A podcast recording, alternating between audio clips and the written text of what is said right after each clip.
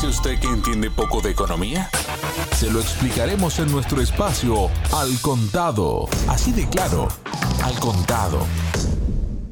Hola, bienvenidos. Les habla Javier Benítez. La prohibición definitiva de la venta de coches diésel, de gasolina y también híbridos en toda la Unión Europea ya tiene fecha, es decir, ya esto tiene una fecha de caducidad, no se podría decir. La comisión que preside Ursula von der Leyen ha propuesto una nueva legislación que obligará a que todos los vehículos comercializados en Europa a partir de 2035 sean de cero emisiones. En la práctica, significa que desde esa fecha solo se podrán vender coches eléctricos o de hidrógeno, salvo que se produzca una revolución en la tecnología de combustión que ahora no está disponible, ¿no? La propuesta todavía debe ser negociada con los gobiernos de los 27 y la Eurocámara, pero algunos fabricantes como Volkswagen se han adelantado y ya han anunciado que a partir de 2035 solo venderán coches eléctricos. El Ejecutivo Comunitario ha decidido tomar esta drástica decisión tras constatar que todas las medidas adoptadas hasta ahora para recortar las emisiones de CO2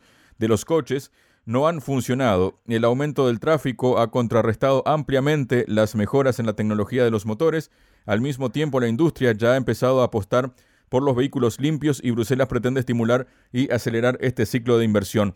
Para hablar sobre esta cuestión estamos junto al economista José Luis Carretero Miramar. José, bienvenido a Radio Sputnik. Varios planteamientos surgen de esto, ¿no? Primero que nada, ¿está preparada la industria para enfrentar todo esto? Segundo, ¿hay dinero suficiente para este cambio tecnológico, digamos, en los fabricantes, también está el tema de los tiempos, ¿no? ¿Qué tal, José? ¿Cómo estás? Hola, buenas. Pues sí, realmente es un problema porque nos enfrentamos a un problema decisivo para el conjunto del futuro de la humanidad y también para el conjunto del futuro de la Unión Europea. Lo que tenemos aquí son una serie de objetivos que implican hacer frente a esa dinámica de cambio climático que han señalado los científicos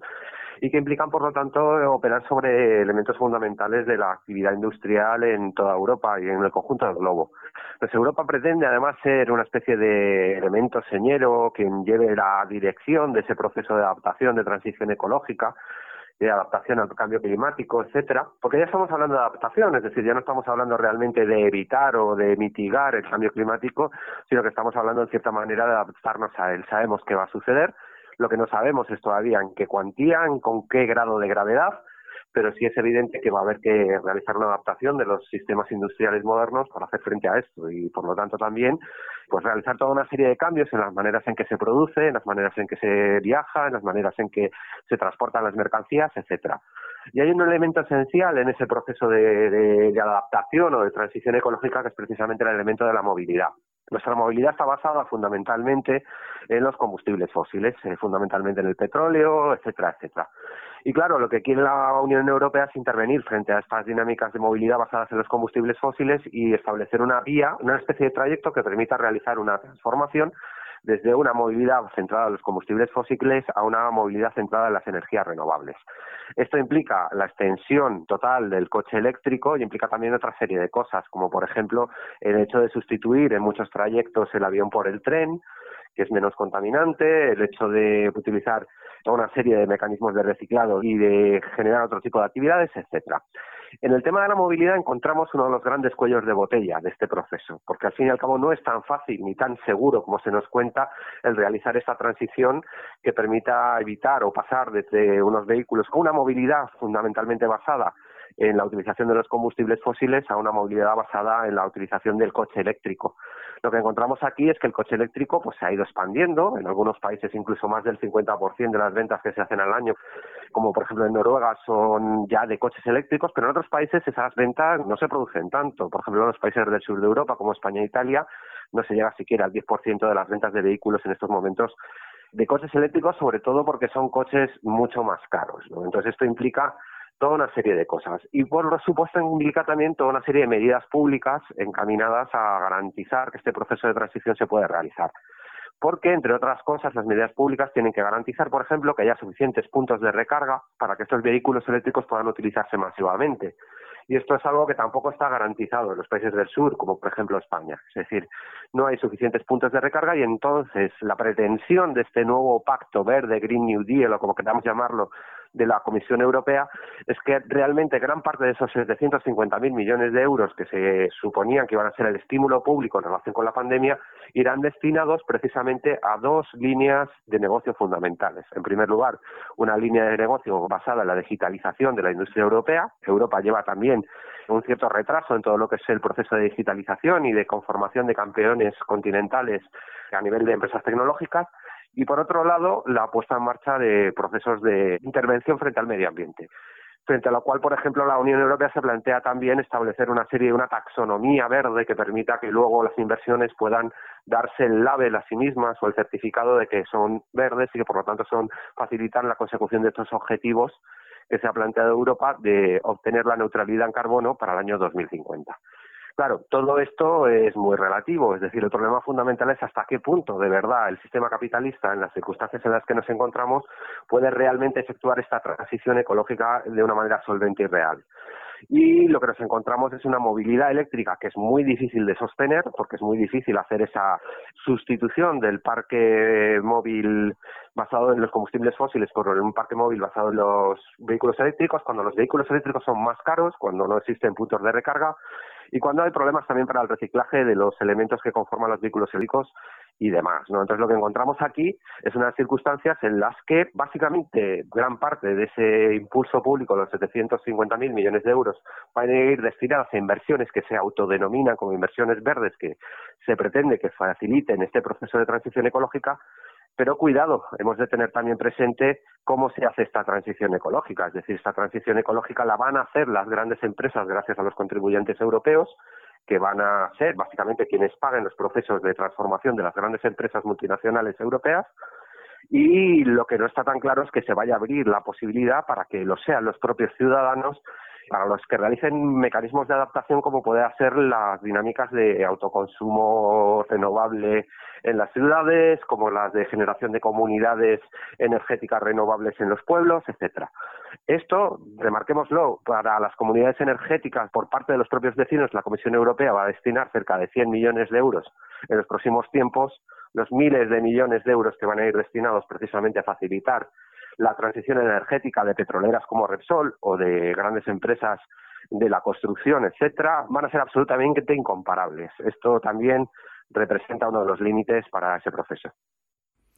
José, precisamente mencionabas cuestiones de reciclaje. Voy a citar un ejemplo. En 2018, una de las primeras iniciativas de coche compartido dejó de prestar servicio. Hablamos de la francesa Autolib y con el Bolloré Blue Car como protagonista. Ahora miles de unidades de este coche urbano eléctrico que no han encontrado destino ni uso tras el cese de esta firma de car sharing se amontonan en un descampado. De esta noticia se han hecho eco medios franceses gracias a las fotos de denuncia en redes sociales de los vecinos de Romarantén, una localidad de la zona centro-valle del Loira y cercana a París, a cuyas afueras se encuentra este cementerio de coches. La capital fue la primera ciudad donde comenzó a operar Autolib, aunque no la única, pues también estuvo activa en Lyon o Bordeaux.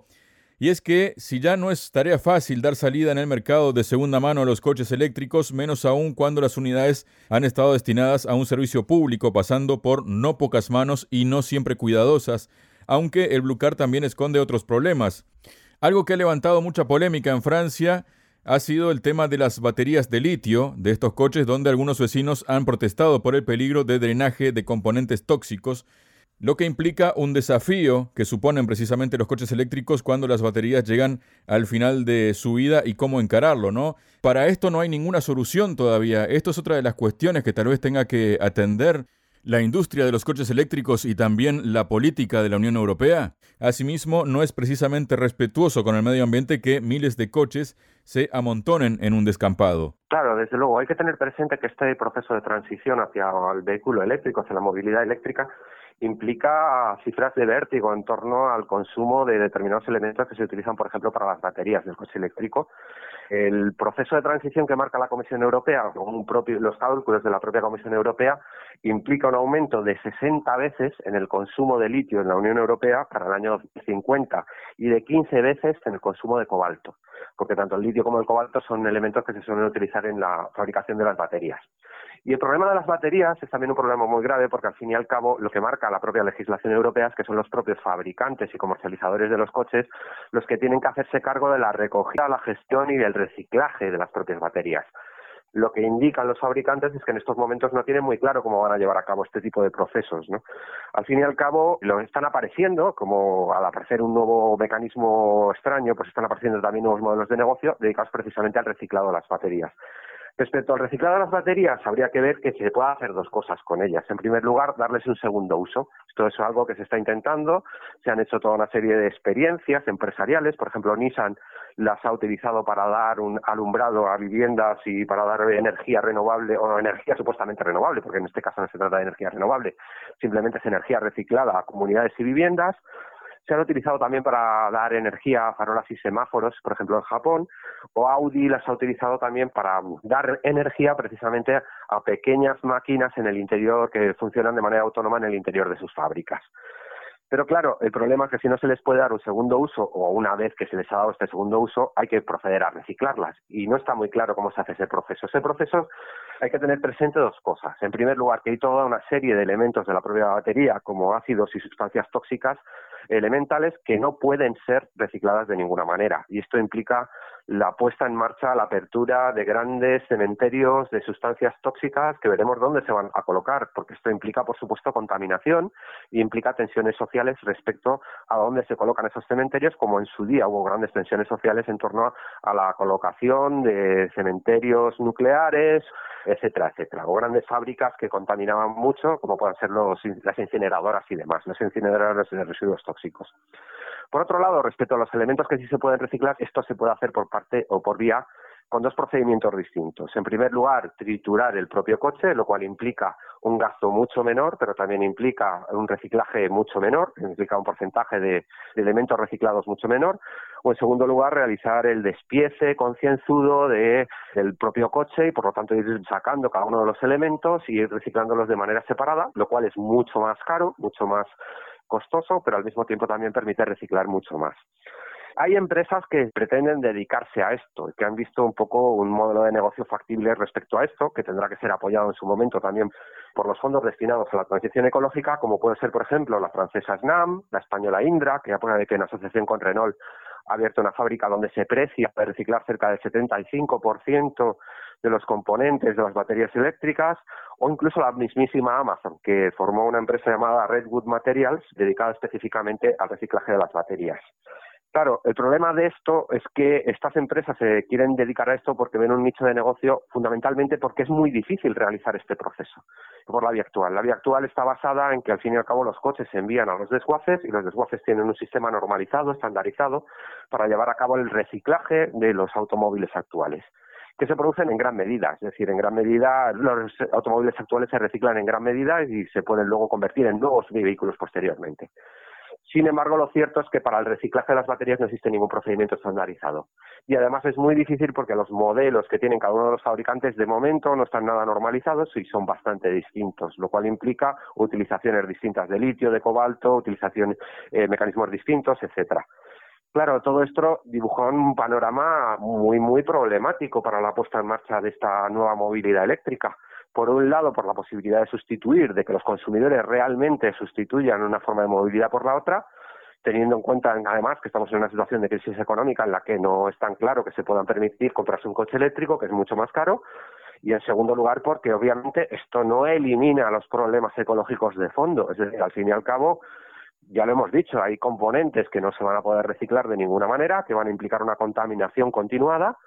y hay componentes que se van a poder reciclar, pero solo y absolutamente con un trabajo importante de generación de mecanismos estandarizados, de que probablemente tarde décadas, es decir, que va a ser un problema de capitalización, de financiación de este proceso y va a haber un problema también de la propia ingeniería del mismo. Precisamente hay unos estudios ¿no? que se han realizado sobre el tema ¿no? de todas las emisiones de CO2. La cuestión es que los fabricantes de vehículos y varios organismos y otras compañías que elaboran estudios sobre la contaminación realizan una evaluación del ciclo de vida en el que se toman los datos de contaminación durante toda la vida del vehículo, desde su nacimiento en la fábrica hasta el desguace. Los datos de estos estudios normalmente arrojan datos inesperados que indican que todos los vehículos son contaminantes en algún estadio de su ciclo vital. Ricardo, una consultora internacional sobre ingeniería y medio ambiente especializado en transporte y energía, elaboró un estudio de evaluación del ciclo de vida de los vehículos y para realizarlo ha dividido la vida de los vehículos en cuatro grandes bloques, creación y distribución del carburante,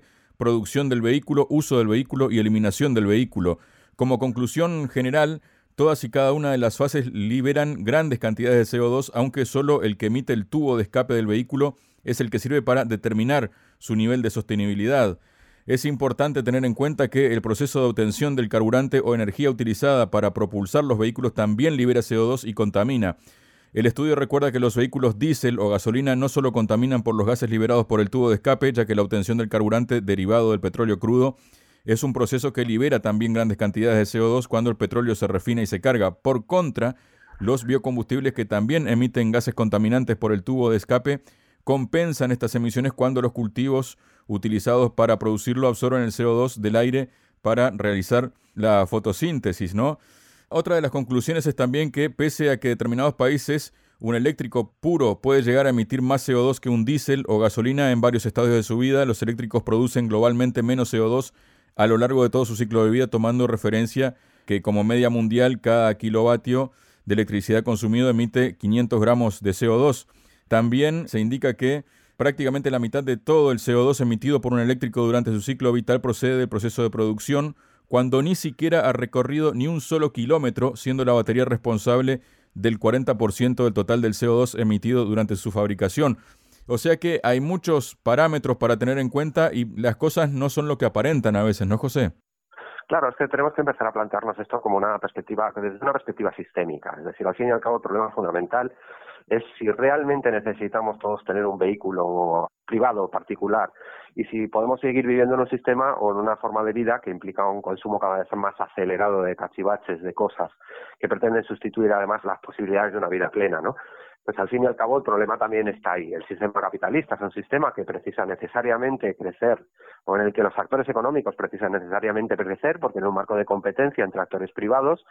pues eh, al fin y al cabo gana el que tiene más capacidad, el que tiene economías de escala. Es un incentivo muy fuerte para que las fuerzas productivas crezcan continuamente, pero también para que se produzca un crecimiento de la producción de cachivaches cada vez mayor y por lo tanto también una dinámica de empujar hacia un consumo innecesario también a la población aparte de la población, por supuesto, la población de los países del norte, del centro del sistema mundo, o como queramos llamarlo. Entonces, esto implica una situación de crecimiento continuado, de crecimiento acumulativo, que entra en conflicto con la biosfera, y esto es algo que se ha visto desde hace décadas. Es decir, al fin y al cabo, el problema es que los ecosistemas tienen una serie de formas de funcionamiento que entran en conflicto y que difícilmente pueden resistir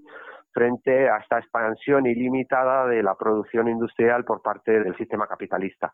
Esto nos debería hacer plantear qué tipo de sociedad queremos para el futuro. Queremos una sociedad donde haya muchos cachivaches en las estanterías, queremos una sociedad donde todos tengamos un coche y queremos una sociedad sometida a problemas ecológicos irresolubles o lo que queremos realmente es una vida plena en el marco de una sociedad donde, por ejemplo, se haga un uso mucho mayor del transporte público y, por lo tanto, no del vehículo privado, donde, por ejemplo, se haga también una situación en la que se produzca una transformación de la textura de las grandes ciudades para convertirlas en espacios habitables donde pues se puedan compaginar el respeto ecológico de los pueblos con los pueblos rurales con las dinámicas culturales y de construcción social de las grandes ciudades, etcétera. Es decir, una nueva forma de vida que implica muchas cosas, desde el autoconsumo de energías renovables hasta la soberanía ecológica en cuanto a la alimentación, con la producción desde elementos cercanos y sin la utilización de pues, todas esas semillas que utilizan muchas veces modificadas genéticamente por las grandes multinacionales que muchas veces hacen dependientes a los sectores campesinos, etcétera, etcétera. Implica plantearnos de verdad que si queremos una transición ecológica real, que no sea una simple transmisión, o sea, construir un capitalismo barnizado de verde para, de aquella frase histórica de Benin, si lo que queremos es un capitalismo barnizado de verde o si lo que queremos realmente es una transición ecológica real a una sociedad que implique formas de vida más naturales y también más placenteras. Muchas gracias, José. Pues muchas gracias. Sputnik. A cada momento, en cualquier parte del planeta, para traerte la información.